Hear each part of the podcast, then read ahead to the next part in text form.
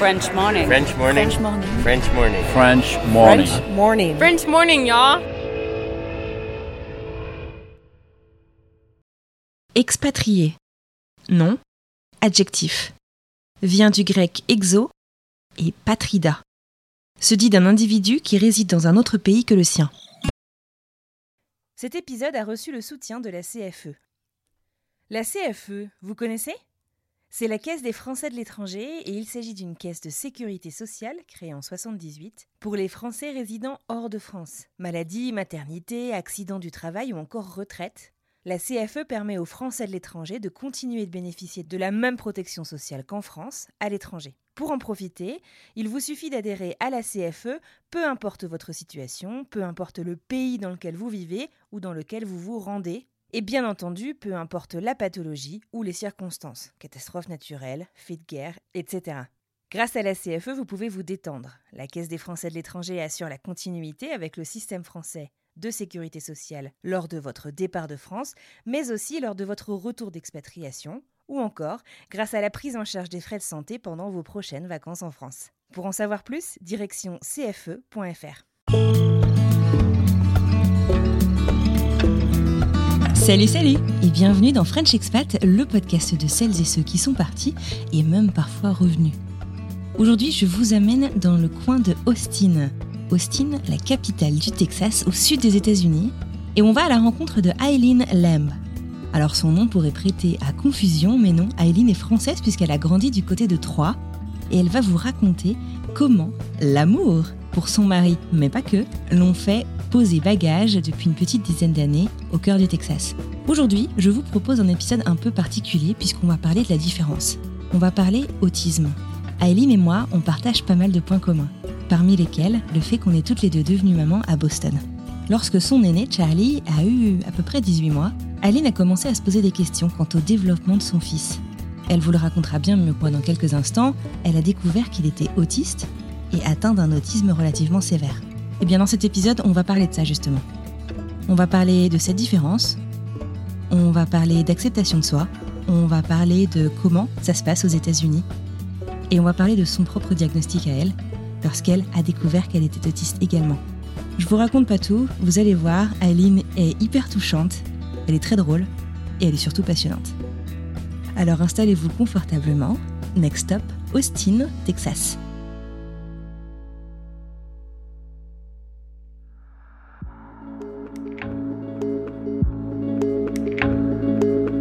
Bonjour tout le monde, je m'appelle Eileen Lamb et je suis aux États-Unis en ce moment à Austin, au, au Texas.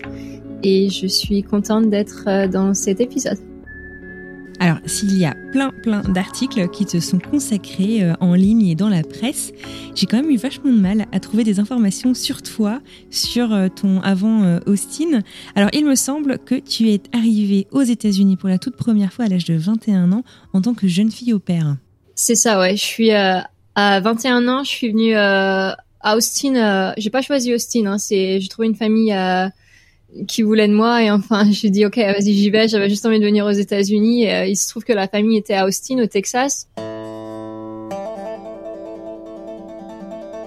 et euh, je suis tombée amoureuse avec la ville mais instantanément mais alors que euh, vraiment quand euh, on m'a dit le Texas je me suis dit non mais c'est mort enfin les j'avais trop des clichés dans la tête les les cowboys de la country, country, la campagne, euh, alors que c'était pas du tout ça Austin et les gens ils sont tellement gentils ici mais ça m'a tellement choqué. La première fois que quelqu'un m'a dit bonjour dans la rue, euh, je, enfin c'est bizarre quoi, il me veut quelque chose, il y a un piège, tu vois. Parce qu'en France, j'ai tellement l'habitude du contraire où quand les gens ils me parlent dans la rue, enfin ouais, t'as une cigarette, ouais, t'es bonne, enfin c'est c'est toujours euh, en mode euh, plus enfin agressif alors qu'ici c'est vraiment enfin les gens ils te sourient, enfin du coup, je me suis sentie à l'aise direct. Tu étais venue à la base pour passer quoi, un an? Ouais, à la base c'était juste un an et après j'ai rencontré mon, mon copain qui est maintenant mon mari, enfin voilà, c'est je suis restée quoi. Donc ça, ouais, ça va faire euh, dix ans cette année en fait, euh, dix ans en octobre. Ouais. Waouh, félicitations. Et alors du coup, euh, t'es jamais rentrée ici Je suis rentrée une fois. Euh, t'es rentrée vivre en France ou t'es rentrée une fois tout court? Euh, Je suis rentrée une fois tout court. Waouh. Bah vas-y raconte comment ça se fait. Ouais, c'est vrai que enfin, la France ça m'a. Uh, well, actually, c'est pas exactement. Je suis rentrée deux fois. Hein. Une fois parce que ben on, s'était dit on va essayer d'aller vivre en France avec mon copain parce que ben c'est vrai que c'était pas le plan à la base. Donc après mon année de fille au père, on a passé l'été en France, mais c'était horrible en fait. moi j'avais, je m'étais tellement accrochée, mot accrochée à la vie aux États-Unis. ouais, attaché quoi. Attaché, voilà, ça. Attaché à la vie aux États-Unis que rentrer en France avec enfin le, le, le, choc des cultures a été beaucoup plus dur euh, de passer un an aux États-Unis et revenir en France que de passer 21 ans en France et de revenir aux États-Unis. C'est complètement dingue. C'est un peu comme si euh, en fait tu étais prête pour les États-Unis euh, toute ta vie quoi. ah ouais, en plus bah, ça a toujours été un rêve de gamine mais tu vois, j'y avais jamais vécu et enfin je, je savais pas comment ça allait se passer concrètement mais ouais, c'était bizarre. Donc, euh, une fois que tu as su que ça marcherait pas euh, en France, vous êtes retourné euh, aux États-Unis, ok.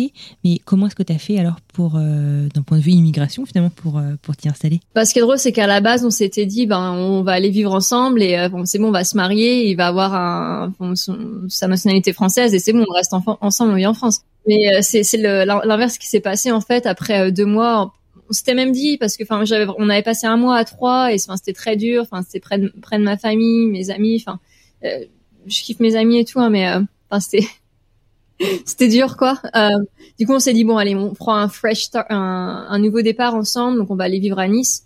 Et on a passé euh, un mois et demi à Nice, et enfin c'était pas mieux. Et du coup, on est on allé habiter à, à, à Boston. On, s'est dit vas-y, on, quitte la France. et pourquoi Boston? On voulait retourner à Austin, mais en fait, on avait bah, plus de job là-bas et c'était très dur alors qu'à Boston il y avait la famille de mon mari donc on s'est dit bon on repart de, de zéro à Boston. On va passer quelques mois là-bas euh, avec la famille en attendant qu'on puisse euh, enfin retrouver un boulot euh, de nous-mêmes et tout.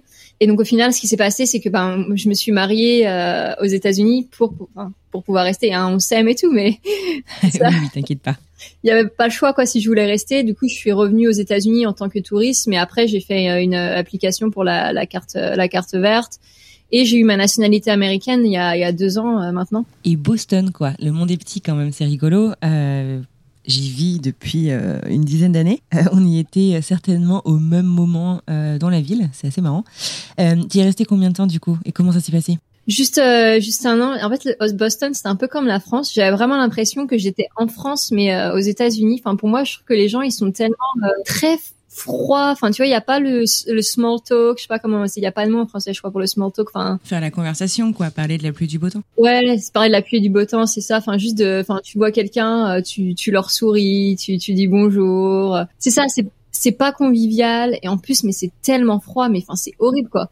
J'ai passé un an à Austin où, enfin, en gros, euh, à Noël, enfin, t'es euh, t'es en débardeur. Enfin, alors à Boston où j'avais les gens qui littéralement ils skiaient dans ma devant la fenêtre chez moi. Je me dis mais what, je suis atterri ou là? Je, je supporte pas le froid moi. Enfin c'est enfin, bref, il y a ça plus enfin je sais pas, je me sentais pas c'était mieux que la France, tu vois, mais c'était pas non plus euh... c'est pas le paradis quoi. Donc du coup, on est retourné à Austin après un an. Euh, ouais. Alors que Austin, à part le fait que ce soit là où vous êtes rencontrés, vous n'aviez pas d'attache particulière, si? Non, mais Austin, enfin c'est ouais, je suis, je suis une lave quoi. Enfin, euh, les gens, euh, la bouffe, le, le temps, euh, tout quoi. C'est, c'est une culture. C'est, tu vois, genre à, à, Boston, un truc qui me manquait de grave, bah déjà les, les breakfast tacos. Tu sais, c'est les tacos. Enfin, tu mets des trucs de breakfast, genre du bacon, des œufs et tout. Enfin, c'est tout bête, hein, mais je crois que c'est un truc des, des États-Unis. Et j'arrive à Boston, je demande des breakfast tacos et ils me regardent genre je suis folle. Je dis bah, je sais pas, c'est pas un truc américain moi. Mais apparemment c'est un truc du Texas. Euh, ça me manquait trop en fait. Euh, et aussi à, à Boston, il n'y a pas trop d'endroits où euh, genre tu vas boire un verre et c'est des grands genre des bacs, des euh, des jardins en fait. Tu vois à Austin, tu vas boire un verre au bar et après, enfin les les outdoors, tu vois c'est pas des terrasses au bord de la rue quoi. T'as des backyards, enfin c'est genre t'as un champ, t'as des tables partout, une scène. Enfin c'est c'est plus européen mais pas ouais. Enfin j'aime beaucoup l'ambiance des cafés parisiens tu vois alors qu'à Boston enfin c'était euh, c'était ni ni le Texas ni Paris quoi. Enfin c'était vraiment ouais donc euh, zéro charme à tes yeux quoi. Enfin si si t'aimes bien c'est cool hein, mais c'était pas pour moi quoi. Non non je, je m'incline aucun problème.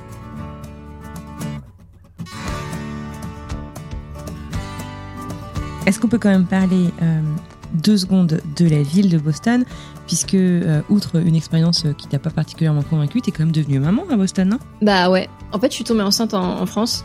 Euh, et euh, bah oui, bah c'est ça en fait. Quand je suis émigrée, quand je suis venue aux États-Unis, bah de la France aux États-Unis, j'étais déjà enceinte de, je sais pas, 3-4 mois, je crois. Ben Charlie, mon, mon aîné, il est né à, Boston. Enfin, jusqu'à 9 mois, je crois, il avait quand on, on est parti, euh, était à, à, Boston, quoi. Donc, euh, ouais, ma, ma, ma, vie de maman a commencé euh, à Boston. Donc, c'est quand même un petit peu spécial malgré tout, quoi. Donc, quand même un tout petit peu sentimental. Et à quoi est-ce que ressemblait du coup votre vie à Boston, dans le Massachusetts, à part le froid? Bah, c'était pas top en fait, parce que en fait, il y a, si tu veux, la la mère de mon de mon mari, elle habitait à Boston parce qu'elle est professeure là-bas, mais euh, elle habitait avec des colocs. Et euh, donc nous, on est arrivé et on s'est retrouvé en coloc avec la mère plus ses colocs. Moi qui étais enceinte, enfin c'était, euh, enfin c'est pas très confortable. Hein, tu sais, on est, on est arrivé de France, on avait un bac, un, un sac chacun. on se retrouve en coloc à Boston avec notre famille. Ouais non, c'est, on avait une petite chambre. Ça nous a pris un moment, enfin tu sais que de trouver un boulot, de pouvoir avoir notre notre propre place. Et les prix à Boston, enfin c'était c'est assez cher Boston hein, pour ceux qui connaissent pas et euh, c'est vrai que enfin c'était pas la qualité de vie euh, enfin qu'on voulait quoi. Même euh, le truc tout bête mais enfin une pizza à Boston surgelée ça coûte 4 dollars de plus qu'à Austin tu vois. Enfin le le budget enfin c'est enfin, c'était pas la même qualité de vie. On n'était pas si proche que ça de, de la famille et on avait vraiment aucune love attachement à, la ville de, de Boston quoi Du coup, vous décidez de tout plaquer. Vous aviez quand même de la famille euh, sur place, euh, donc vous avez quand même le courage d'aller vous installer à l'autre bout du pays, euh, même du continent, hein, parce que c'est vraiment à l'opposé. C'est complètement au sud des États-Unis et le Boston c'est au nord-est. Comment se passe euh, du coup votre nouvelle vie euh, au Texas euh, et à quoi ressemble votre quotidien Tu nous racontes? Eh ben ça, ça s'est passé mais très bien. Enfin c'était, on a conduit d'ailleurs de Boston à Austin. Ça nous a pris plus d'une semaine parce qu'en plus on s'est retrouvé coincé dans un Charlie qui avait neuf mois dans la voiture. On s'est retrouvé, ah, on avait un chat qui était dans la voiture on s'est retrouvé coincé dans un euh, winter storm, donc une tempête de neige en Arkansas, là où il neige jamais. Donc on est resté bloqué. Ah ouais, euh, donc ils savent pas particulièrement gérer. Ah non, ils savaient pas gérer. Du coup, il y avait pas de, de truc à neige là. Comment ça s'appelle? Un chasse-neige. Ouais, il y avait pas de chasse-neige et tout. Du coup, on était obligé de s'arrêter, mais vraiment, enfin, d'une minute à l'autre, la voiture sur le highway, elle a, elle a tourné. On, a dû s'arrêter pour aller à l'hôtel. Euh, horrible on s'est même pas, on s'est dit comment on va arriver, tu sais, du, du highway euh, à, l'hôtel, alors que c'était, enfin, à deux minutes techniquement, mais euh, et on a réussi et du coup on a dû rester deux trois jours à l'hôtel. Enfin bref, on arrive à Austin en voiture et euh, direct, enfin, on, est allé dans les dans les endroits qu'on connaissait ou là où on s'était, on allait à l'endroit où on s'est rencontrés. Enfin, tu sais, direct, on s'est ressenti à la maison en fait. Enfin, le, le confort et c'est bizarre pour moi de dire ça parce que quand je suis rentrée en France, qui a été ma maison pendant 21 ans j'ai pas ressenti ça. Et euh, je reviens à Austin dans des circonstances totalement différentes hein, en tant que maman maintenant et tout. Euh, et on avait, enfin, pas de pied à terre. Euh, parce que moi, à l'époque, j'habitais avec la famille quand j'étais fille au père. J'avais jamais, jamais eu mon propre endroit à Austin et tout. Et malgré tout, enfin, j'arrive à Austin et c'est genre un an de, enfin, je, me sens une nouvelle personne. C'était vraiment, c'est impossible à, à décrire. Enfin, c'est vraiment, c'est de l'amour, quoi.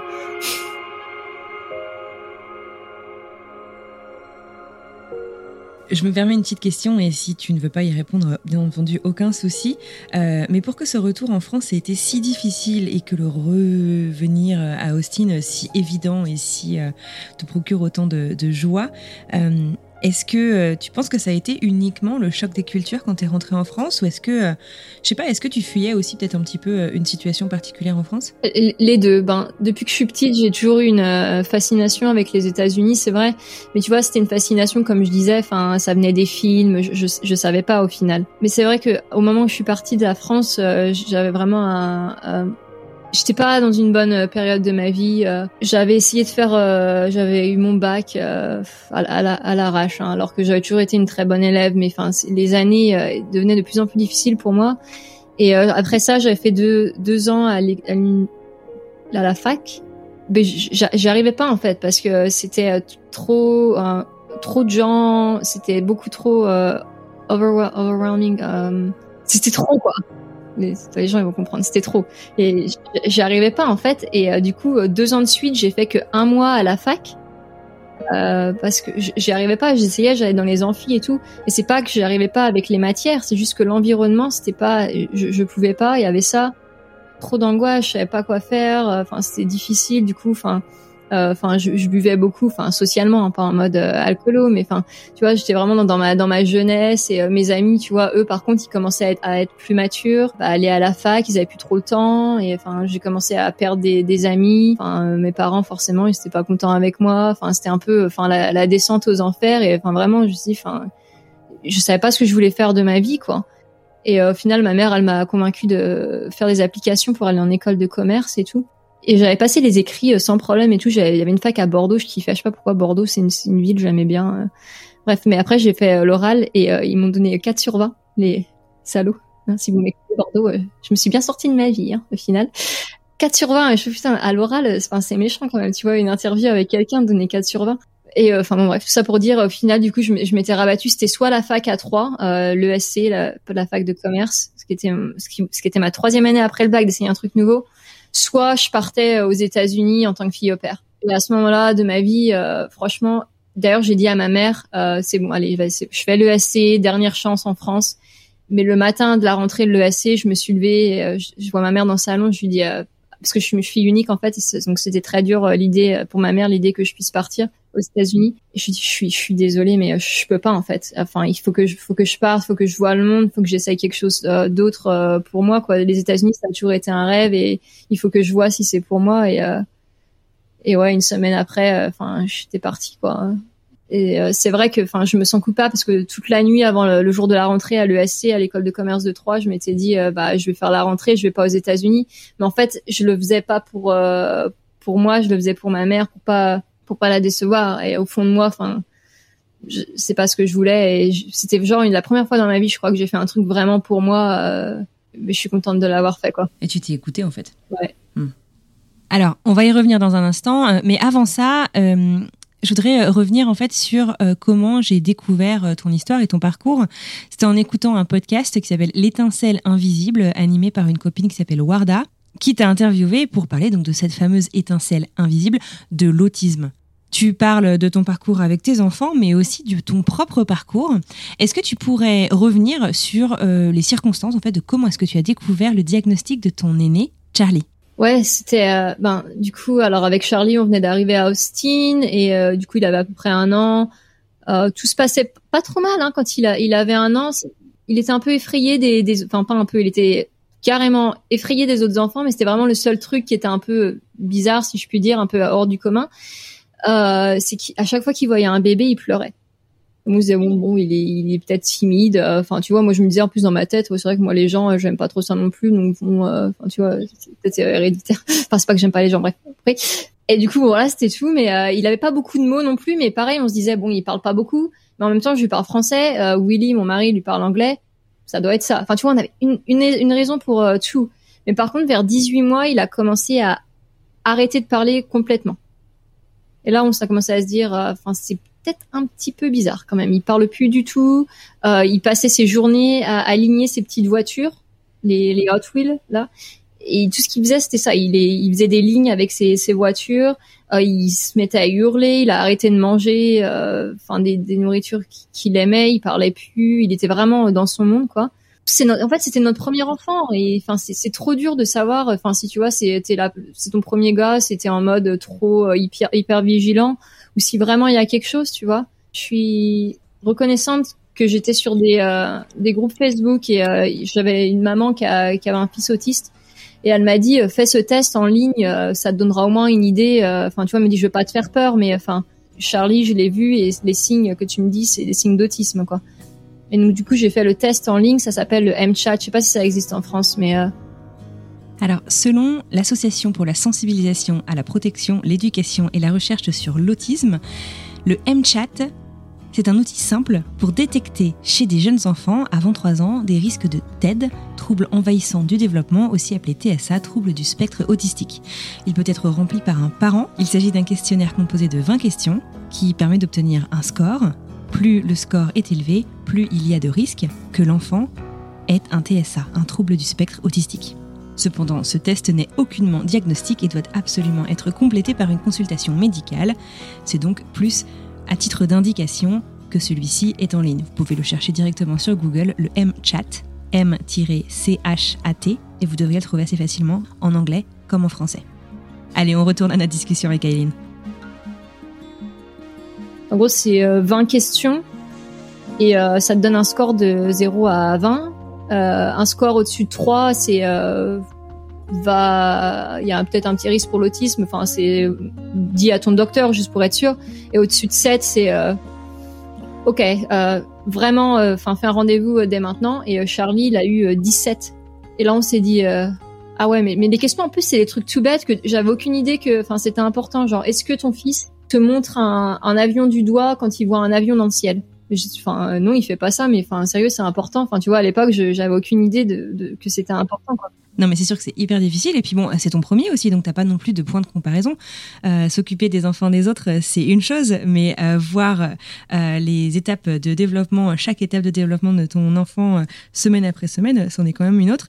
Et puis vous êtes isolé, enfin je veux dire, vous avez pas de famille, donc il y a personne non plus pour vous dire tiens, tu sais, pour essayer de t'en parler quoi. Enfin c'est c'est hyper compliqué, je trouve. C'est pour ça que c'est important, je trouve, qu'on en parle là aujourd'hui. À part les, bah justement les, mais c'était des mamans qui étaient qui avaient des enfants qui étaient nés au même mois que Charlie dans le, groupe où j'étais sur Facebook. Ah oui, les mom groups, les groupes de mamans qu'on retrouve sur Facebook euh, par quartier ou par euh, communauté qu'on voit beaucoup aux États-Unis. Ouais, ouais, c'était pas euh, de quartier mais vraiment enfin c'était juste parce qu'ils était étaient nés au spring de 2013, printemps 2013. En fait, c'était bébé du printemps 2013, enfin bref. Et on avait un truc où tous les dimanches on racontait ce que nos gosses ils faisaient de nouveau s'appelait un brag thread. Et euh, toutes les, euh, les semaines, tous les, les, dimanches, je lisais le thread et euh, je disais putain mais les gosses, euh, il y en a même. Enfin, Charlie, il était né au début du printemps et ils n'arrivaient pas à faire ce que les autres gosses ils faisaient. Et, et tu vois, les, les, autres mamans, enfin gentilles, elles, elles, essayaient de me rassurer au début. Elles me disaient non, mais pas comparer, il se développe à son propre rythme et tout. Mais à part cette maman justement dont, dont, je te parlais, qui a un fils autiste, mais qui m'a dit oui, c'est vrai, mais en même temps, peut-être, enfin, fais le test. Enfin, tu vois, il y, a rien à perdre en fait. Et du coup, c'est pour ça que j'ai fait le test. Et euh, de là, enfin, c'est là que le diagnostic est arrivé. En fait, il y a euh, des euh, thérapeutes qui sont venus à la maison pour l'évaluer. Évaluer. Évaluer. et oui, bien sûr, ils ont vu qu'il avait des gros retards de développement. Il a même pas deux ans. Il, donc, il a, on a fait le test. Il avait peut-être 20 mois. Dès que j'ai vu le test où vraiment ça disait 17 sur 20, alors que tu vois c'était 7 ou plus, où faut s'inquiéter, je me suis dit du coup, j'ai fait le phone call vite et euh, c'est vrai qu'on a eu de la chance que euh, pour cette évaluation. Euh, mais tu vois, c'était pas des gens qui étaient équipés à diagnostiquer l'autisme. Ils savent juste si ça a un retard ou pas. Et justement, après deux mois de faire la, faire la thérapie à la maison, c'était de la orthophonie et c'est quoi OT OT, c'est Occupational Therapy et c'est un ergothérapeute, il me semble. Euh, mais du coup, je crois que tu parles de Early Intervention, qu'on appelle aussi EI pour les initiales EI. Euh, Est-ce que ça t'embêterait d'expliquer un petit peu de quoi il s'agit? Parce que je pense que c'est un dispositif qui est relativement unique aux États-Unis euh, par rapport en fait au reste du monde. Je crois qu'il s'agit des enfants uniquement avant 3 ans, c'est ça? C'est ça, ouais. C'est pour les gosses de la naissance à les enfants, pardon, à 3 ans. C'est vraiment, ils s'occupent de n'importe quel euh, retard de développement, que ce soit physique, par exemple les enfants qui ont du mal à, qui marchent plus tard ou, rampent, euh, ou que ce soit la parole, euh, les fine motor skills, enfin se, nourrir, vraiment tous les, retards du développement avant 3 ans. Et c'est soit gratuit, soit vraiment très très pas cher. Ça dépend de ton salaire en fait. Et, mais c'est vraiment c'est très c'est fait pour que tout le monde puisse enfin en profiter quoi nous c'était c'était gratuit pour nous. Euh, et du coup ils, étaient venus à la maison euh, pendant quelques mois. Et, en plus, tu vois, Charlie il avait euh, qualifié pour deux heures de orthophonie, deux heures de, je crois que ça s'appelle l'ergothérapie. Et il y avait une autre heure où c'était du, euh, où en gros ils, ils, apprenaient les parents comment des stratégies pour aider leurs enfants et tout. Je trouve ça vachement chouette euh, personnellement, euh, le fait en fait d'impliquer les parents, de faire une sorte de coaching parental, bien sûr pas pour t'apprendre à être parent, mais pour bah, t'impliquer et savoir comment aider ton enfant au jour le jour. Bah c'est important parce qu'il y a beaucoup de thérapies où enfin ils ils le font euh, au centre et après, enfin, qu'ils apprennent au centre. En fait, ça se généralise pas à la maison parce que c'est différent. donc ouais, j'aimais bien euh, l'idée, mais euh, après quelques mois, ils nous ont dit, écoute, enfin, écoutez, pas être pessimiste, mais enfin là, on a l'impression que c'est un petit peu out of our league. Je sais pas comment on dit. C'est, il se passe plus que juste des, délais de, de développement. Enfin, c'est, sévère et enfin, on n'a fait aucun progrès malgré tout. faudrait que vous alliez voir un, un pédiatre du développement euh, pour euh, faire une évaluation sur euh, l'autisme. Parce que à ce moment-là, on sait qu'il y a des retards du développement, mais le mot autisme en tant que tel n'a pas encore été posé ici. Ça, ça a été posé à, cause du test, ben oui, la score 17, le, le M-chat que ça s'appelle. Euh, mais enfin il n'a pas être diagnostic enfin tu vois c'est c'est dans l'air mais enfin personne enfin veut vraiment dire enfin tu vois c'est pas diagnostiqué quoi c'est oui c'est une possibilité et euh, du coup, euh, enfin voilà, c'était vraiment la seule personne, euh, enfin, je sais pas si c'est pareil à Boston, mais aux États-Unis, à Austin, qui pouvait diagnostiquer l'autisme, c'était soit un, un neuro, soit un pédiatre du développement. C'est un peu hint hint, allez, tu, enfin ouais, hmm, va va voir un pro quoi. Mais bon, enfin, je crois à ce moment-là, moi perso, parce que du coup j'avais commencé à, à lire sur l'autisme, enfin, je le savais, tu vois, en tant que maman enfin, je, je, regardais tous les signes de l'autisme, mais, mais enfin, il cachait, enfin, toutes les cases, quoi. C'était et du coup, euh, on a eu beaucoup de chance parce que les listes sont longues, les listes d'attente, et c'était euh, genre six mois. moi, je suis un peu têtu, un peu relou, et euh, enfin, j'arrête pas de les appeler et tout, et je leur ai dit, enfin, s'il y a une, une, un désistement, je le prends et tout. Donc tous les jours, je les appelais et tout. Et au bout d'un moment, ça a marché, et du coup, le lundi d'après, hein, on a eu un rendez-vous, quoi. Alors au lieu de six mois, ça a pris genre deux semaines. C'est bien d'être un peu relou parfois. Surtout quoi, quand il s'agit de ce genre de trucs, franchement. Hein. Ah mais c'est évident. En plus, il s'agit de tes enfants. Et puis, je crois que ce qu'ils disent, c'est que tout ce que tu peux faire en termes d'aide en fait pour euh, tous les troubles du développement avant 3 ans, c'est ce qui aura le plus d'impact euh, dans le futur de l'enfant, non? C'est là que le cerveau il se développe en fait le plus euh, jusqu'aux 3 ans. C'est tellement important. Et enfin, il a même pas 2 ans, hein, mais enfin, moi une fois que je suis partie, enfin c'est bon quoi. Et du coup, je suis contente que j'ai fait ça parce que oui, donc du coup, il a été diagnostiqué autiste officiellement euh, à ce moment-là. Et euh, enfin, c'est c'était un peu le début d'une nouvelle vie, quoi. Bah oui, j'imagine, tu découvres euh, un peu un univers parallèle. Alors, tu connaissais du coup le programme de EI, de ton état, d'Early Intervention, donc avant trois ans, qui a priori n'était pas adapté aux besoins à ce moment-là, en fait, de Charlie. Quels sont les accompagnements qui te sont proposés? J'ai entendu parler des ABA ou ABA, l'acronyme. Est-ce que d'ailleurs tu peux m'aider d'un point de vue nomenclature euh, Je ne sais pas, comme euh, j'ai compris que l'autisme n'est pas une maladie, on ne parle pas de traitement, est-ce qu'on parle de thérapie, est-ce qu'on parle d'accompagnement euh, Si tu peux m'aider et m'éclairer un petit peu là-dessus, comment définir ces accompagnements et comment ça se passe pour toi et ta famille? Il y a, y a, il y a tellement de ça, ça dépend, soit c'est du support, soit c'est de la, de la thérapie, enfin ça, dépend vraiment, enfin chaque truc, comme tu dis, a un une catégorie différente. Quoi. Nous, euh, ce qu'on a été recommandé directement, c'était la thérapie ABA, euh, ABS euh, therapy. Et pareil, ça, c'est un truc. Ça a ouvert, mais enfin, l'autisme a ouvert, mais un monde mais que j'avais, mais aucune idée existait, parce que la thérapie ABA, qui n'est pas très connue en France, pas très disponible, est tellement controversée en, aux États-Unis Bon, il y, a des adultes euh, qui autistes euh, qui disent qu'ils l'ont, ont été en ABA il y a des années euh, et que c'est de de l'abus parce que c'est ça essaye en fait de rendre une que c'est de la discrimination contre les personnes handicapées parce que ça essaye de rendre une personne autiste normale. Et moi, enfin, ça me rend mais dingue quand les gens ils, mettent cette perspective là-dessus parce que mais c'est je veux pas qu'il soit normal, j'ai envie qu'il communique des trucs nécessaires en fait. Enfin, tu vois, si un enfant va à l'école, un enfant euh, normal, j'aime pas ce mot normal, neurotypique, enfin, personne va va dire quoi que ce soit, enfin normal, enfin juste parce qu'il va apprendre des choses quoi. Bah, Charlie, c'est pareil, c'est pas que j'ai envie qu'il soit pas autiste, j'ai envie qu'il puisse parler, qu'il puisse enfin utiliser euh, les toilettes euh, tout seul, qu'il ne court pas dans la rue devant les voitures en mode enfin sans comprendre que ça peut le tuer. Des compétences mais de base que n'importe quel humain a le droit d'accéder quoi. C'est pas que je veux qu'il soit normal. Non je veux qu'il soit heureux indépendant euh, et euh, enfin en sécurité quoi. Ouais bien sûr. Ok donc du coup vous commencez le ABA l'ABA avec Charlie euh, tu mentionnais euh, à l'instant que euh, ça commence tout juste en France. Comment est-ce que l'autisme est pris en charge en France? Alors, je sais que tu n'as pas vécu en France avec Charlie, mais j'imagine que tu as peut-être des idées et quelques éléments de comparaison en fait entre les États-Unis qui semblent être un peu le fer de lance sur le développement, l'accompagnement des enfants autistes, et la France qui est pas ouf ouf, même si euh, de ce que je lisais, il y a quand même pas mal de progrès ces dernières années. Bon, j'ai jamais vécu en France euh, avec un enfant autiste, donc tout ce que je connais, c'est par, euh, enfin, des, des expériences qui m'ont été données à moi. Mais déjà, je sais qu'il y a très très peu de centres ABA et billets en France, et aussi qu'ils sont, c'est pas pris en charge. déjà, les parents ils veulent, enfin, faire les billets. Déjà, s'ils ont accès à ça, s'ils veulent faire ça, ben c'est tout out of pocket, c'est euh, de leur poche. Donc déjà ça, ça revient très cher et en plus, enfin c'est pas pour être méchant, hein, mais ils ont pas la même expérience, bien sûr, parce que c'est beaucoup plus nouveau là-bas, donc ils connaissent pas tout encore. Ils sont toujours en, en, apprentissage, en, fait. Mais non seulement ça, mais enfin l'autisme en France, déjà, enfin, à moins que tu sois très, tu vois, Charlie en France, je pense qu'il aurait été diagnostiqué parce qu'il est autiste sévère, il est non verbal. Mais tu vois, moi en France, euh, enfin, mais jamais, euh, enfin, bien, bien, sûr, tu vois, j'étais en France, personne m'a, parce que je suis trop euh, normale, enfin, une façon, je, ça se voit pas en fait. C'est con à dire, hein, je déteste ça, mais enfin ça se voit pas. et en France, si ton autisme se voit pas, si c'est pas euh, évident, eh ben tu vas pas être diagnostiqué. Quoi.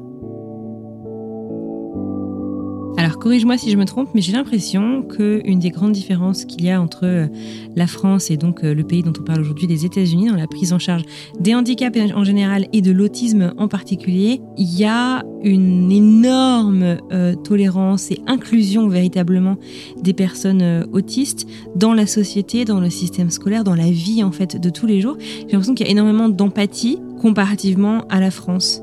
Alors, je sais que tu n'as pas vécu en France en tant que maman d'un petit garçon autiste, voire de deux petits garçons autistes, euh, mais peut-être que tu as, je sais pas, quelques perspectives à partager là-dessus. Oh non, totalement, mais sur des trucs mais même enfin tout bête. Et je sais qu'en France depuis cette année l'année dernière ça commence à changer doucement mais enfin par exemple ici il y a des cinémas par exemple qui ont des heures pour euh, pour les enfants autistes.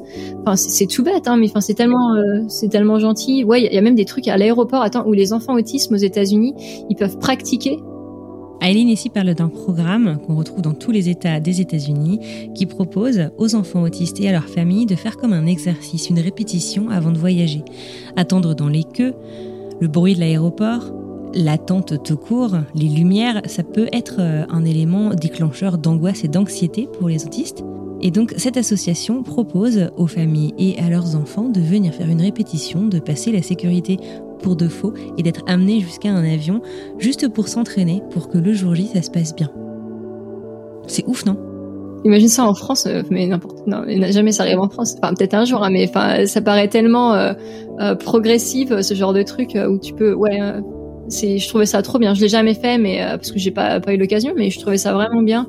Aussi, il y a, y a des, tas de coiffeurs qui ouvrent deux heures avant, juste pour les enfants autisme, supermarchés c'est vraiment euh, sur, sur les, petites choses comme ça, mais enfin il n'y a pas beaucoup d'événements aussi qui sont juste pour les enfants autistes. Euh, mais l'école aussi, c'est un truc, c'est ouf. Bon, alors moi, je veux dire l'école, euh, Charlie et Jude, c'était leur premier jour aujourd'hui. Hein.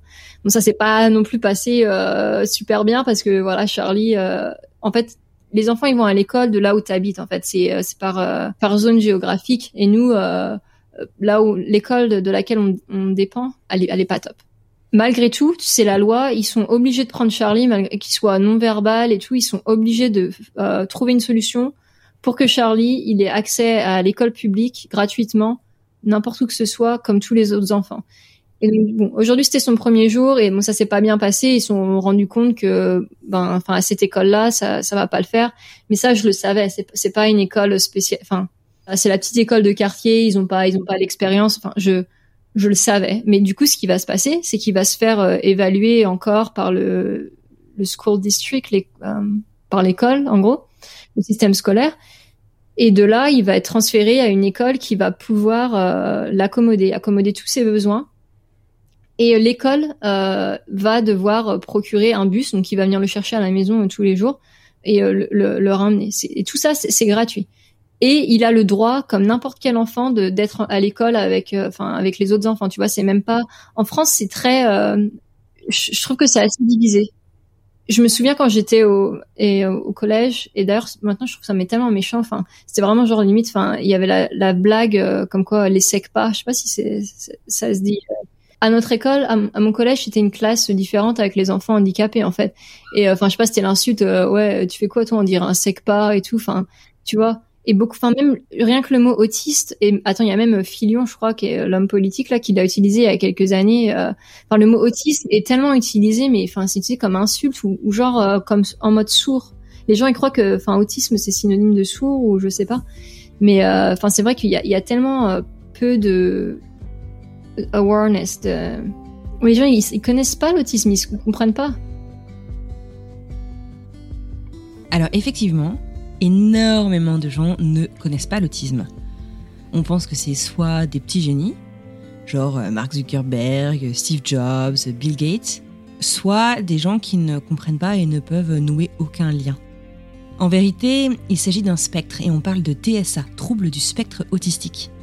Il y a à peu près autant de formes d'expression de l'autisme chez les gens que d'autistes. Et l'autisme touche énormément de monde, puisqu'il y a différentes estimations qui tournent, mais entre une sur 50 et une sur 100 personnes seraient autistes. L'autisme est donc un trouble du développement que l'on retrouve sous la forme de quatre grandes caractéristiques. La première, une difficulté sociale et des difficultés même de compréhension, des troubles sensoriels, des intérêts spécifiques et répétitifs, et une certaine rigidité mentale et une résistance au changement. Puisqu'il s'agit d'un spectre, comme je vous le disais, l'expression de chacune de ces caractéristiques va varier grandement d'un individu à l'autre. Enfin, pour conclure cette définition très courte hein, et très sommaire, il est important de comprendre que l'autisme n'est pas une maladie. On n'en guérit pas, c'est un trouble, un trouble du développement. On appelle ça le TSA. Vous retrouverez régulièrement cet acronyme, en anglais on dit ASD. TSA pour trouble du spectre autistique, ASD pour Autism Spectrum Disorder. Et je, crois que aussi les gens ils comprennent pas à quel point le, spectre il est euh, grand en fait sur l'autisme. C'est pas une maladie, c'est un handicap, mais aussi. Euh, mais ça, les gens, tu vois, ils connaissent pas encore en France, mais euh, aux États-Unis, mais enfin, il y a tellement de controverses, de genre c'est le, débat entre est-ce que tu dis je suis autiste ou j'ai de l'autisme, donc I have autism or I'm autistic. Après, il y a le débat ben, sur la, la thérapie ABA. Il y a le débat sur euh, le, le, le, puzzle, parce que le puzzle, c'est le, le, symbole de l'autisme. Et euh, il y a beaucoup de controverses sur ça. Il y a le, le débat sur la, la couleur bleue.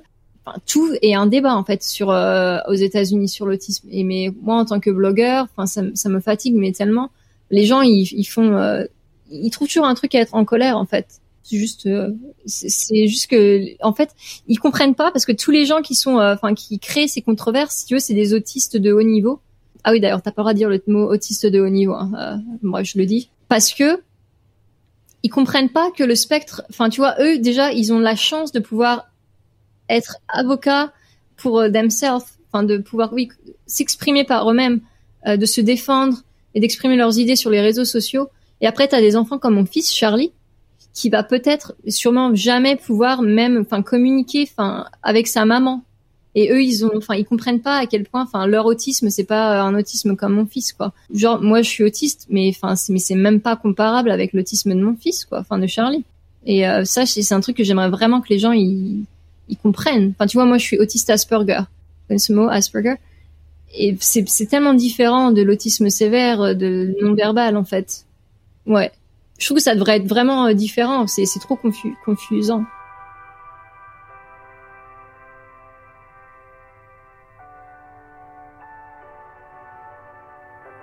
Effectivement, Eileen euh, a écrit un article à ce sujet sur son blog theautismcafé.org. Je vous mettrai le lien dans les notes de l'épisode. Elle nous raconte que suite au diagnostic de son aîné, Charlie, certains tests, certains diagnostics, certaines évaluations lui ont mis la puce à l'oreille. Elle s'est rendue compte qu'elle avait finalement peut-être plus de points communs avec son fils qu'elle ne l'imaginait. Alors elle a elle aussi décidé d'être évaluée et de passer différents tests pour savoir si elle était ou non sur le spectre autistique.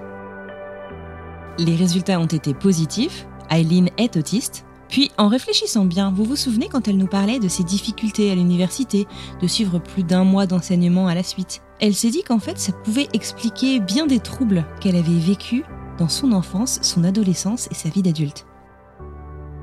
Ah, ah non mais c'est totalement sûr. Enfin, à, l'époque je, je savais pas. Hein. Enfin, moi pour moi l'autisme, enfin c'est con, mais c'était, enfin ce que je voyais dans les films, c'était soit les gamins. Euh, qui ont comme ça euh, et qui mettent les mains sur euh, les oreilles et qui parlent euh, rien ou alors c'était les, les, génies un peu awkward tu vois et et pour moi enfin j'étais ni l'un ni l'autre et je pense jamais ça m'est passé à l'esprit que je pouvais être autiste. Mais maintenant que je le sais mais mais bien sûr enfin c'est pour ça enfin j'ai toujours eu du mal à ben le bruit à la fac le, les trop de gens comprendre enfin les interactions avec Enfin, c'est tellement compliqué la fac, les gens ils, se rendent pas compte, mais enfin pour moi, mais c'était tellement, enfin une torture et, euh, et je comprenais vraiment pas pourquoi en fait tous mes copains, copines, enfin tu vois, je suis je suis pas bête hein, clairement. Et pourquoi j'y arrivais pas en fait? Ça m'a tellement mais frustrée, j'étais tellement en colère contre moi et contre tout le monde et euh, maintenant de savoir pourquoi, ça, ça m'aide un peu à être plus euh, gentille envers moi-même. Alors justement, Aline, je te le disais, je t'ai découverte en écoutant le podcast L'étincelle invisible qui parle de l'autisme et de la neurodiversité. Tu y intervenais en tant que créatrice du blog The Autism Café. À quel moment, dans ta parentalité, est-ce que tu as eu envie, voire même peut-être besoin, de documenter ta vie de maman d'enfant autiste et de maman autiste finalement tout court? Je, raconte un peu tout en fait. C'est vrai, c'est marrant parce que euh, quand je grandissais en France, on me disait tout le temps, euh, ouais, euh, dès que dès que tu racontes un peu ta vie, on disait ouais, j'ai mangé une pomme et tout. Enfin, les gens ils te faisaient te sentir mal en fait dès que tu racontais un peu des trucs personnels. Enfin, je sais pas si c'était mon expérience à moi à l'école, mais j'ai toujours aimé écrire et tout. Enfin, c'était vraiment, toujours été mon truc hein, depuis que j'étais gosse. J'avais tellement envie de, éduquer les gens en France parce que du coup j'avais commencé, j'ai joint des groupes Facebook en français sur l'autisme et c'est là que je me suis rendu compte, après que Charlie a été diagnostiqué, qu'il y avait un monde, que c'était tellement différent l'autisme en France et l'autisme aux États-Unis. Quand j'en parlais dans les groupes français, les gens ils me disaient mais what? Il est en, en ABA thérapie, mais 40 heures par semaine euh, aux États-Unis, tu payes, euh, tu, enfin c'est couvert. Je disais bah ouais, enfin moi, enfin je savais pas que c'était pas normal. Tu vois, je dis bah en France ça doit être beaucoup mieux parce qu'en France il y a, enfin la Sécu, enfin le monde entier, euh, enfin parle du système santé en France. Alors que mais non mais pas du tout quoi. Et après euh, bah, justement c'est quand euh, les gens ils ont commencé à dire des trucs bizarres sur l'autisme euh, appeler ça une maladie. Ils me disaient ah ouais oh, ça ça va s'arranger enfin les français. Enfin, tu vois ils, essayaient de me c'était pas méchant du tout hein et mais enfin, mais c'était ignorant en fait et c'est de là que c'est parti en fait j'avais juste envie de d'apprendre aux gens en fait ce que l'autisme était et ce que c'était pas et d'ailleurs mon premier poste était en français ce qui est marrant parce que et c'était juste sur ma page perso, hein, c'était pas un blog ni rien, mais le truc il avait été partagé 500 euh, fois alors que j'ai genre, genre 200 amis Facebook. Enfin, tu vois, c'était euh, c'était bizarre en fait. Euh, je, je t'ai raconté juste que, enfin, Charlie, à l'époque, je savais pas à quel point son autisme était sévère, mais j'avais pas envie que les gens ils croient qu'il était, enfin, débile en fait. J'avais juste envie d'expliquer ça, quoi. Et euh, du coup, c'était mon premier poste en français. Et après, les gens me disaient mais tu devrais vraiment, enfin, créer un blog et tout. Et euh, j'ai commencé euh, par une page Facebook et euh, et je sais pas comment expliquer, mais enfin, ça m'a ça m'a changé la vie d'une façon où tout, depuis que je suis toute petite, hein, moi j'ai appris à lire et à écrire quand j'avais trois ans. D'ailleurs, ça fait partie de, de mon diagnostic d'autisme. À l'époque, on pensait que j'étais j'étais surdouée en fait, les, les professeurs et jamais l'autisme n'est venu. Hein. On disait toujours, euh, ouais, les surdoués, c'est tout, quoi. c'est toujours un truc qui m'a passionné, l'écriture. Et, je me suis toujours retenue pour ce que je te disais avant, du fait que les gens, à chaque fois que je, je raconterais un truc personnel, j'avais l'impression que c'était, euh, j'avais pas le droit de faire ça. Enfin, tu vois, si tu racontes ta vie, euh, enfin, on, se fout de ta gueule, en fait. Mais quand j'ai commencé à écrire en anglais, je sais pas si c'est parce que c'est une audience différente, tu vois, mais les gens, ils étaient mais tellement reconnaissant en fait d'entendre mon, mon expérience. Ça m'a tellement fait chaud au cœur quoi. Ils disaient mais enfin t'écris euh, tellement bien. En plus c'est même pas ton langage principal et euh, c'est tellement euh, honnête et, ça, ça, me fait me sentir pas seule en fait. Les gens ils ne s'arrêtent pas de me dire ça. Oui parce que j'imagine aussi que comme tous les handicaps invisibles, bah, c'est du coup des troubles qui sont très très isolants. Oui c'est très très isolant l'autisme. enfin d'avoir un, un, enfant diagnostiqué autiste en fait, surtout quand tu connais personne près, près de toi. Et ben, c'est pour ça que l'internet c'est bien parce que tu, tu peux rencontrer des gens, euh, rencontrer ish, des gens qui, qui vivent les mêmes expériences même s'ils sont pas bah, dans ta ville en fait. Mais tu peux aussi rencontrer des gens dans ta ville. Mais ça c'est bien, c'est ça, ça, ça connecte et tu peux vraiment. Euh... Enfin, tu vois, si quelqu'un veut pas lire mes posts et il m'aime pas, ils peuvent me bloquer ou ils, ils scroll, tu vois. Et, du coup, il reste les gens qui, qui vraiment, c'est ton audience, quoi. C'est les gens qui, qui get it, qui, qui comprennent c'est important d'avoir des gens autour de soi ouais, qui comprennent. Alors, je te suis sur Instagram depuis euh, quelques temps et euh, je pense que c'est important qu'on discute de ce qui t'arrive euh, et de la campagne de cyberharcèlement qui a été orchestrée contre toi par un mouvement qui s'appelle Actually Autistic. Est-ce que tu pourrais nous en parler un petit peu pour qu'on comprenne et puis bah surtout pour pas taire en fait des choses comme ça? Bah, ils essayent de me dire, enfin mais tais-toi parce que ouais, je te disais le, la couleur bleue, le symbole de la de la pièce de puzzle ils ont des idées, mais et en fait, si tu euh, n'es pas d'accord avec leurs idées, voilà, ils, t'insultent. Euh, ils, genre, tu vois, ils, là, ils sont dans leur période où ils mettent des euh, one star review, ils mettent une étoile sur Amazon sur mon livre alors qu'ils l'ont même pas lu juste pour enfin voilà pour essayer de m'affecter il y a un an ou deux ils ont contacté mes managers enfin enfin c'est des fous ils ont écrit des blog posts sur moi en enfin en m'insultant ils ont essayé de contacter les, les les pas les réseaux, services sociaux, mais comment ça s'appelle les euh, CPS. Euh. Oh wow, Child Protective Services, c'est euh, la DAS quoi en fait en France. Bah, la DAS, non mais c'est c'est des tarés, ils m'insultent mais et je me prends des insultes mais même pas idée quoi, enfin du sexual harassment, des enfin les, insultes vraiment des insultes, me dire mais tu mérites pas tes enfants, tu les mets dans de la thérapie parce que tu, tu, tu, les détestes, tu veux qu'ils soient qu'ils soient normaux, c'est pour ça que tu les mets dans la thérapie ABA c'est des fous. Enfin, je, je, veux pas que mes enfants ils soient en thérapie parce que je veux qu'ils soient normaux. Tu connais les euh, social justice euh, movement? C'est les mouvements. Ils partent d'une très bonne intention, tu vois. Genre eux leur idée, enfin c'est vraiment justement c'est ce que je voulais aussi, tu vois, c'est que l'autisme soit pas vu. Bien sûr c'est un handicap, mais qu'on voit aussi les bons côtés. Et enfin comme quoi c'est pas la fin du monde. Mais eux ils ont poussé, ils ont poussé le truc à un niveau mais tellement extrême que maintenant tout ce que tu fais, genre pour aider un peu l'handicap, c'est vu comme de labelism. Je sais pas comment ça s'appelle, la discrimination en faveur des euh, des personnes qui sont euh, normaux, normales en fait. En gros, ils disent que tous euh, que par exemple la thérapie ABA, bah c'est de la discrimination contre les personnes handicapées parce que tu essayes de faire rendre la personne normale. Et tout ce que je dis pour eux sur les réseaux sociaux, enfin ils, tournent ça comme moi je suis je suis une personne qui fait de la discrimination contre les personnes handicapées. Alors que je suis, enfin, moi-même autiste et que mes, deux enfants sont autistes. En fait, hein. Jude est autiste aussi, a été diagnostiqué en mars. Euh, lui, par contre, il est comme moi, il est euh, de haut niveau, euh, genre autiste Asperger. Donc ouais, c'est c'est un peu la vie, mais ils existent aussi en France hein, malheureusement et euh, euh, ils sont en train de monter en puissance, ce qui est triste. J'espère vraiment que ben le mouvement va pas pas grandir en France parce que aux États-Unis c'est c'est assez horrible. Hein. Et euh, quand il y a des parents justement qui, qui parlent, euh, ils demandent de l'aide, tu vois, de, pour la, thérapie pour leurs enfants, ils se font attaquer mais direct. C'est euh, ce groupe d'autistes adultes leur dit non mais enfin t'es es horrible, mais rien que le fait de penser que ton enfant a besoin de thérapie, c'est ça te fait, enfin que t'es un, un parent horrible. C'est c'est leur mentalité. C'est incroyable euh, et euh, je t'admire euh, beaucoup par la force que tu dégages et la force dont tu fais preuve avec tout ça. Tu as l'air de t'être forgé une sacrée carapace vis-à-vis de la violence des, reproches en fait qu'on te fait et, des attaques, hein, clairement. J'imagine que quand on lance un blog comme ça, on s'attend pas à devoir gérer ce genre de situation. Comment est-ce que tu as fait? Est-ce que tu t'es entouré?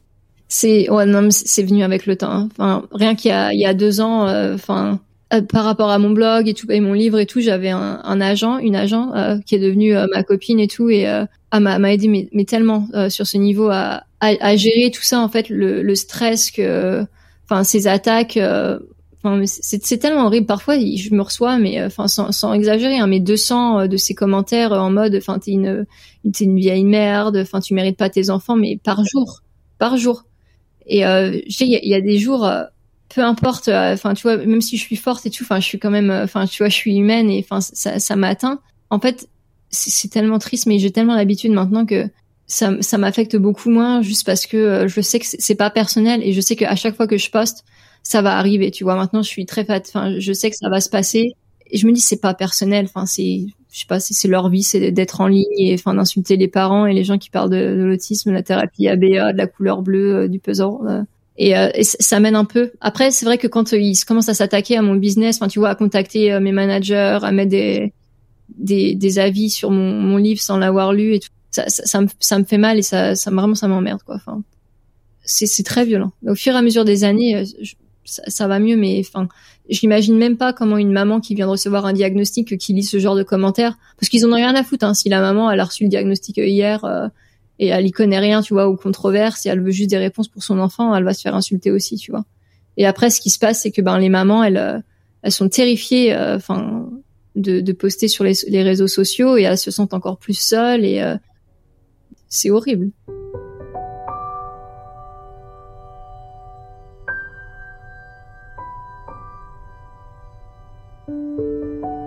C'est quoi la suite du coup pour toi personnellement, pour euh, ta famille, tes enfants et pour ton blog euh, The Autism Café? Ah, C'est une bonne question. Euh, ouais, je, sais pas, la suite moi je prends un peu, enfin comme ça vient. C'est vrai que j'ai beaucoup de rêves en fait et je suis assez têtue. Tu vois, un de mes rêves, c'est d'écrire un, un, TV show, um, une, une, série télé sur l'autisme, justement, qui montre les, deux mondes, parce que pour moi, l'autisme à la télé, c'est soit enfin comme je disais tout à l'heure, tellement sévère que, enfin le gamin, t'as l'impression il peut rien faire, il est, enfin complètement shut down, ce qui est, enfin ce qui arrive dans quelques cas, mais tu vois, mais même l'autisme sévère, comme mon fils Charlie, il y a toujours des moyens de, de, de les accéder. Euh, tu vois, lui, Charlie communique avec une, une, application sur son iPad. Tu vois, j'aimerais bien montrer ça.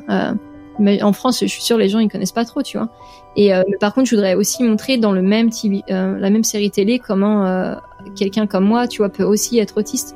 Parce que même si tu vois, j'ai l'air trop normal et tout, mais enfin, j'ai trop de trucs enfin où j'ai des soucis, tu vois, et juste parce que mon autisme il est plus euh, faible, moins sévère, ça veut pas dire que j'ai, enfin, c'est c'est pas un handicap, tu vois. Et euh, c'est pour ça donc j'aimerais vraiment euh, écrire ce TV, ce, ce, TV show que cette série que j'écris en, en anglais. Mais c'est vrai que j'ai un peu basculé sur l'anglais hein, depuis que j'avais aux États-Unis.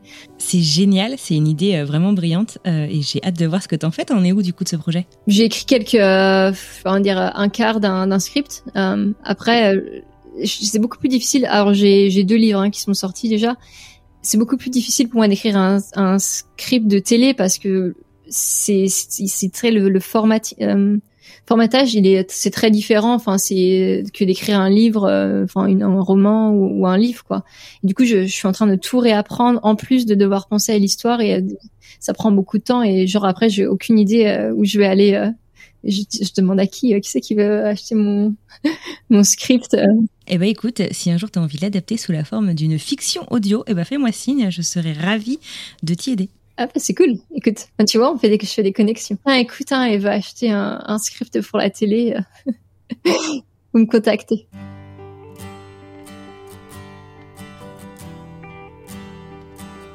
Une des demandes que j'ai auprès de mes invités à chaque fin d'épisode, c'est est-ce que tu pourrais m'y amener? Est-ce que si je ferme les yeux, tu peux me décrire un peu ce que je vais ressentir? Quelle est l'atmosphère de cette ville? Qu'est-ce que je vais voir? Qu'est-ce que je vais sentir? Qu'est-ce que je vais goûter? Qu'est-ce que je vais vivre dans ton Austin? Direct déjà, il va, il va faire chaud. Ah oui, genre euh, toute l'année. C'est vrai qu'on a, on a eu un, un ice storm qui était, enfin, ouf, euh, en, une tempête de, c'était horrible. J'ai cru, j'ai cru que j'allais mourir. parce que du coup, on a, on a perdu le courant parce qu'on n'était pas du tout euh, équipé c'était euh, on n'a pas eu l'électricité pendant des jours pas d'eau pas de chauffage euh, il faisait euh, moins moins 17 à un moment enfin truc de ouf bon on je suis là on a survécu mais ouais normalement il fait, il fait chaud à Austin normalement ah oui, genre everything is bigger in Texas et même les ice storms, quoi, les tempêtes de glace. Et oui, ça c'est vraiment vrai. Hein. Tout, est plus gros au Texas. Ça c'est un truc, genre même les, les, bananes, les avocats. Enfin, ma mère à chaque fois qu'elle vient, dit c'est ouf. Et moi, j'ai oublié à quel point euh, tout est petit en France, je crois. Alors au Texas, euh, il y, a, tellement des, endroits. Euh, c'est ce que je disais tout à l'heure. En fait, c'est tout, tout est conviviaux en fait. Tu vas quelque part, tu vas voir des gens dans la rue, ils vont te sourire, ils vont te dire bonjour. Et t'inquiète pas, il y a pas de piège. Hein, je te jure, ils disent bonjour, ils le pensent. ça, c'est trop bien. Et après, si tu vas aller dans un bar, enfin, tu peux emmener toute ta famille. C'est genre une, c'est, la, c'est la, c'est la campagne au milieu de la ville en fait. Les, les bars extérieurs, ils sont énormes. C'est des endroits, mais euh, ils sont partout. Mais euh, rien qu'à côté de chez moi, à moins de 5 minutes de chez moi, j'en ai 10, euh, sans, exagérer. Et, dans tous ces, ces, gros bars, en fait, qui sont juste des, des champs limite. Et après, je dis champs, mais ça, ça paraît stupide, mais non, c'est vraiment juste des grands, grands jardins. Et tu t'as des, des, des, trucks. Ouais, les food trucks. Je crois que c'est assez connu pour les food trucks. Et aussi, c'est la Life Capital Music of the World. Donc du coup, il y a de la live music um, tout le temps. Enfin, il y a toujours des, des, gens qui font des concerts, soit des petits concerts, tu vois, du, du petit musicien avec sa guitare ou euh, des trucs plus gros. Enfin, il y a de la musique partout. Les gens, ils sont heureux. Les gens, ils s'habillent comme ils veulent. Personne, euh, va rien dire. Enfin, c'est c'est c'est la ville qui me rend heureuse, quoi. Ouais, ça se sent. C'est assez communicatif. On sent que c'est arrivé chez toi. Au final, là, tout de suite, tu te considères quoi? Plutôt française? Plutôt américaine? Plutôt française euh, aux US T'en es où de ton identité, là? Euh, C'est dur à dire parce que la France sera toujours... Euh, c'est là où je suis née et tu vois, j'aime la France, mais c'est vrai que j'identifie beaucoup plus aux, États-Unis. Il y a que la nourriture que j'aime mieux en France et encore pas tant que ça.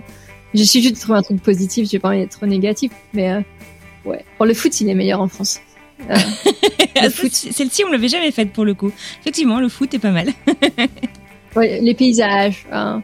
Mais c'est vrai que je me sens quand même plus américaine, quoi.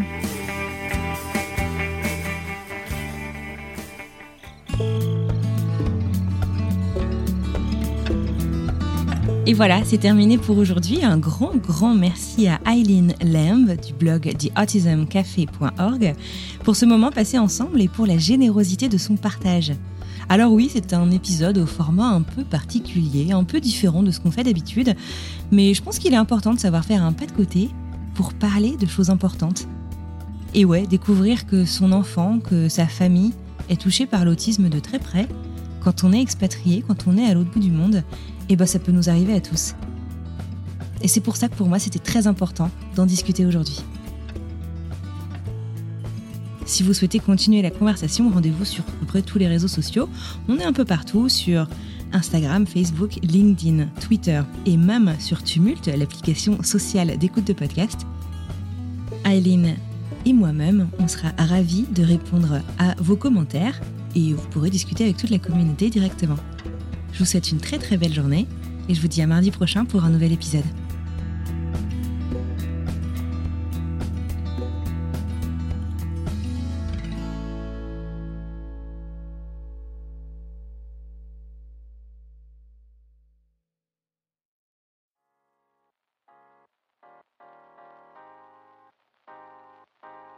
Vous venez d'écouter un podcast réalisé par moi-même, Anne-Fleur Andrely, mixé et habillé par Alice Krief et produit par French Morning. French Expat n'est pas le seul podcast de French Morning. Pour retrouver tous les podcasts du groupe, rendez-vous sur frenchmorning.com slash podcast. À bientôt!